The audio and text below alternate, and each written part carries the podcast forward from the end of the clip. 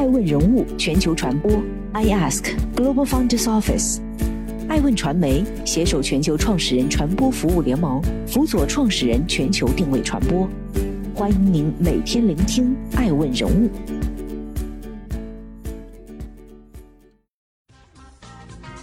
Hello，大家好，欢迎大家的守候。本期播出的爱问观察是剧本杀。一场百亿规模的剧本杀狂欢或将拉开帷幕。近日收到有关《生化危机》IP 剧本杀的信息，宣称由索尼影视官方授权，并使用了索尼影业和哥伦比亚影业的 logo。索尼影视指出，这种谎称获得索尼影视授权并使用《生化危机》IP 及相关元素的行为。已经构成对相关权利人著作权等知识产权的严重侵害。同时，盗用索尼影视名义，谎称获得授权的行为，也涉嫌构成对消费者的欺诈乃至诈骗。在公告结尾处，索尼影视敦促相关责任人在本声明发布七十二小时内及时下架该侵权产品，并作出书面说明。否则，索尼影视将采取进一步法律手段予以处理。据爱问人物记者了解，在野蛮生长的时期，知识产权缺乏保障，抄袭和同质化垃圾本泛滥，好剧本的稀缺只是行业表象。一旦出现市场追捧的产品，跟进者便使出浑身解数进行模仿，以求在市场中分一杯羹，这是各行各业通病。对于东风正吹、迅猛发展的剧本杀来说，行业洗牌必会发生，只是尚不知这个仅发展了五年的行业能否站稳脚跟。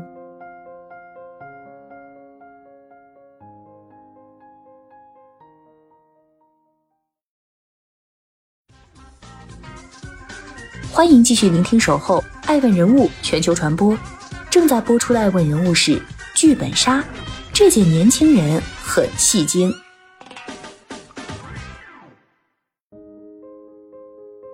二零一六年前后，芒果 TV 的《明星大侦探》将剧本杀带入大众视野。作为一种新兴娱乐方式，剧本杀的游戏模式以推理为核心，加之以演绎还原，这不仅提供了一种全新的娱乐体验，而且为当今的 Z 时代社恐青年扩充了社交渠道。在良好的市场推广和曝光下，这一游戏在年轻消费群体中逐渐得到普及。一则肉眼可见的数据见证了剧本杀的行业扩张速度。二零一九年，全国剧本杀实体店由二零一八年的两千四百家增至一点二万家，到二零二零年底，剧本杀实体店已达三万家，增长率达百分之一百五十。美团休闲娱乐业务根据二零二零到二零二一年平台数据及市场调研推算，发布了二零二一实体剧本杀消费洞察报告，预估二零二一年中国实体剧本杀市场规模将达一百五十四点二亿元，消费者有望达九百四十一万。相比于密室逃脱和 KTV 唱歌等传统娱乐活动，剧本杀丰富的娱乐环节能够促进玩家的平等参与。让年轻人在高度沉浸的游戏里短暂的逃离现实，获得另一段人生。其密切的互动模式则更契合半熟人社交的场景，快速拉近玩家之间的距离，极大满足了 Z 时代社恐青年的社交需求。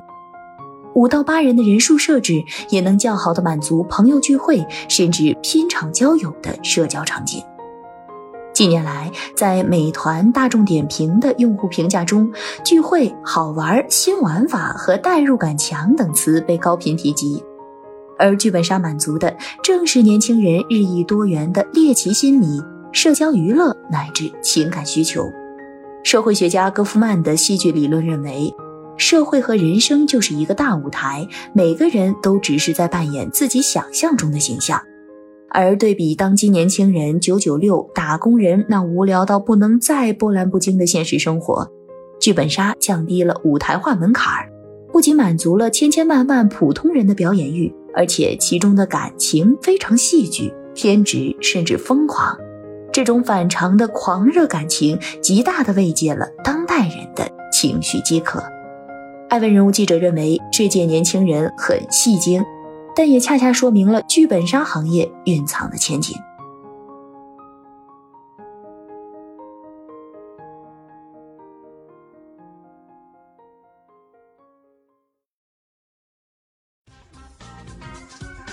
欢迎继续聆听《守候爱问人物全球传播》，正在播出的爱问人物是剧本杀，谁在生产剧本杀？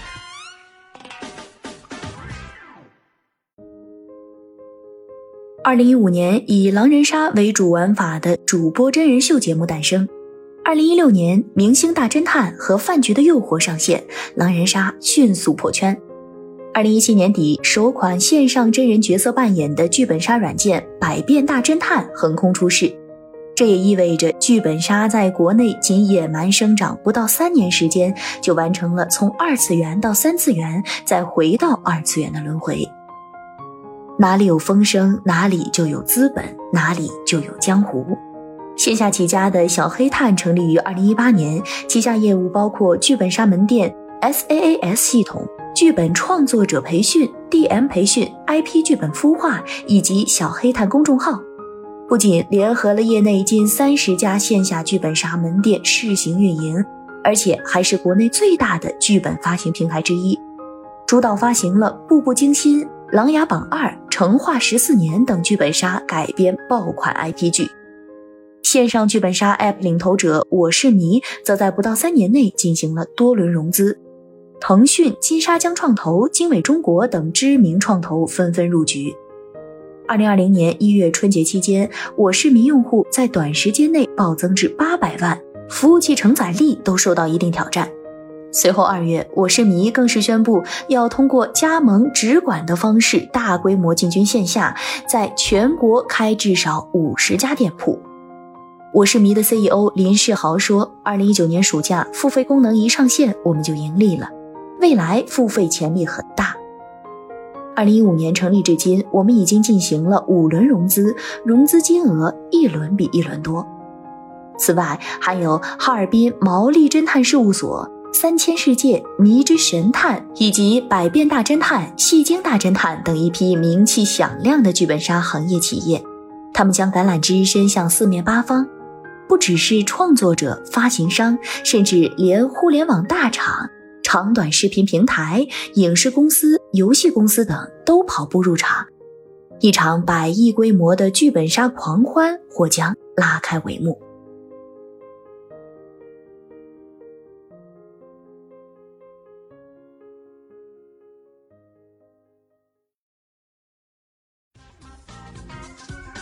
欢迎继续聆听《守候爱问人物全球传播》，正在播出的爱问观察是：剧本杀投资蓝海还是昙花一现？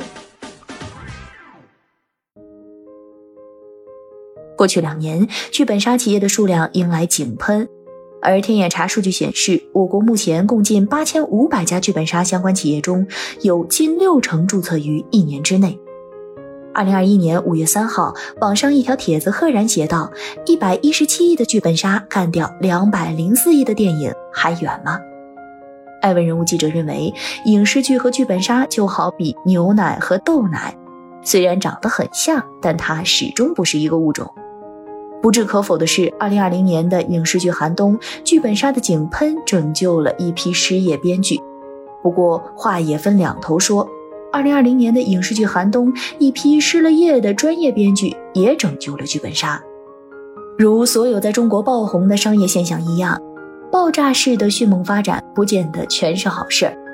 剧本杀的消费逻辑导致玩家对本子的消费速度惊人，这对生产速度提出了极大要求。而需求端反馈到生产端又必然需要时间，在一批又一批新玩家登门敲碗、嗷嗷待哺的危机时刻。于是就诞生了大量恰烂钱的发行，以及涉嫌抄袭、同质、低俗、色情的垃圾本。此次的索尼事件就是一个行业缩影。更令人担忧的还有数据的降维打击。就在新投资蓝海的彩虹屁吹得正响之际，四月剧本杀门店倒闭数量翻倍的话题却登上了微博热搜。二零二一年前五个月里，剧本杀相关企业的注销数量就达到了两百家，其中仅四月就注销了近一百家相关企业。环比增长百分之一百零二。闲鱼二手交易平台的数据显示，二零二一年四月份，闲鱼平台上以倒闭为由转卖剧本、道具、门店桌椅的发帖，较上月增加了百分之一百一十。事实上，目前的线下剧本杀实体店规模迅速扩张，却少有头部玩家，大部分都是中小门店。全国内拥有门店超过六家以上的商户仅有百分之一。拥有二到五家门店的商户仅有百分之二十一，而只开单店的商户数量占比高达百分之七十八。根据媒体发布的《二零二一年中国剧本杀行业研究报告》估算，包括房租加装修加剧本加 DM，一家剧本杀线下实体店的前期投入在三十到一百万元不等，其中运营良好的店家半年左右可以收回成本，实现盈利。但如果运营不好，面临的就是前期投入高，却换来用户体验差、复购率低、用户流失严重，亏得血本无归。艾问人物记者认为，行业洗牌是必然趋势，不确定性因素还有很多，我们仍然持积极观望的态度。另外，来自年轻人的喜怒无常也不容忽视，毕竟十五年前的热门场地还是各大 KTV 包厢。八年前，夜店蹦迪才是年轻人的休闲娱乐首选，甚至仅在五年前，风靡桌游厅、轰趴馆的还是三国杀和狼人杀。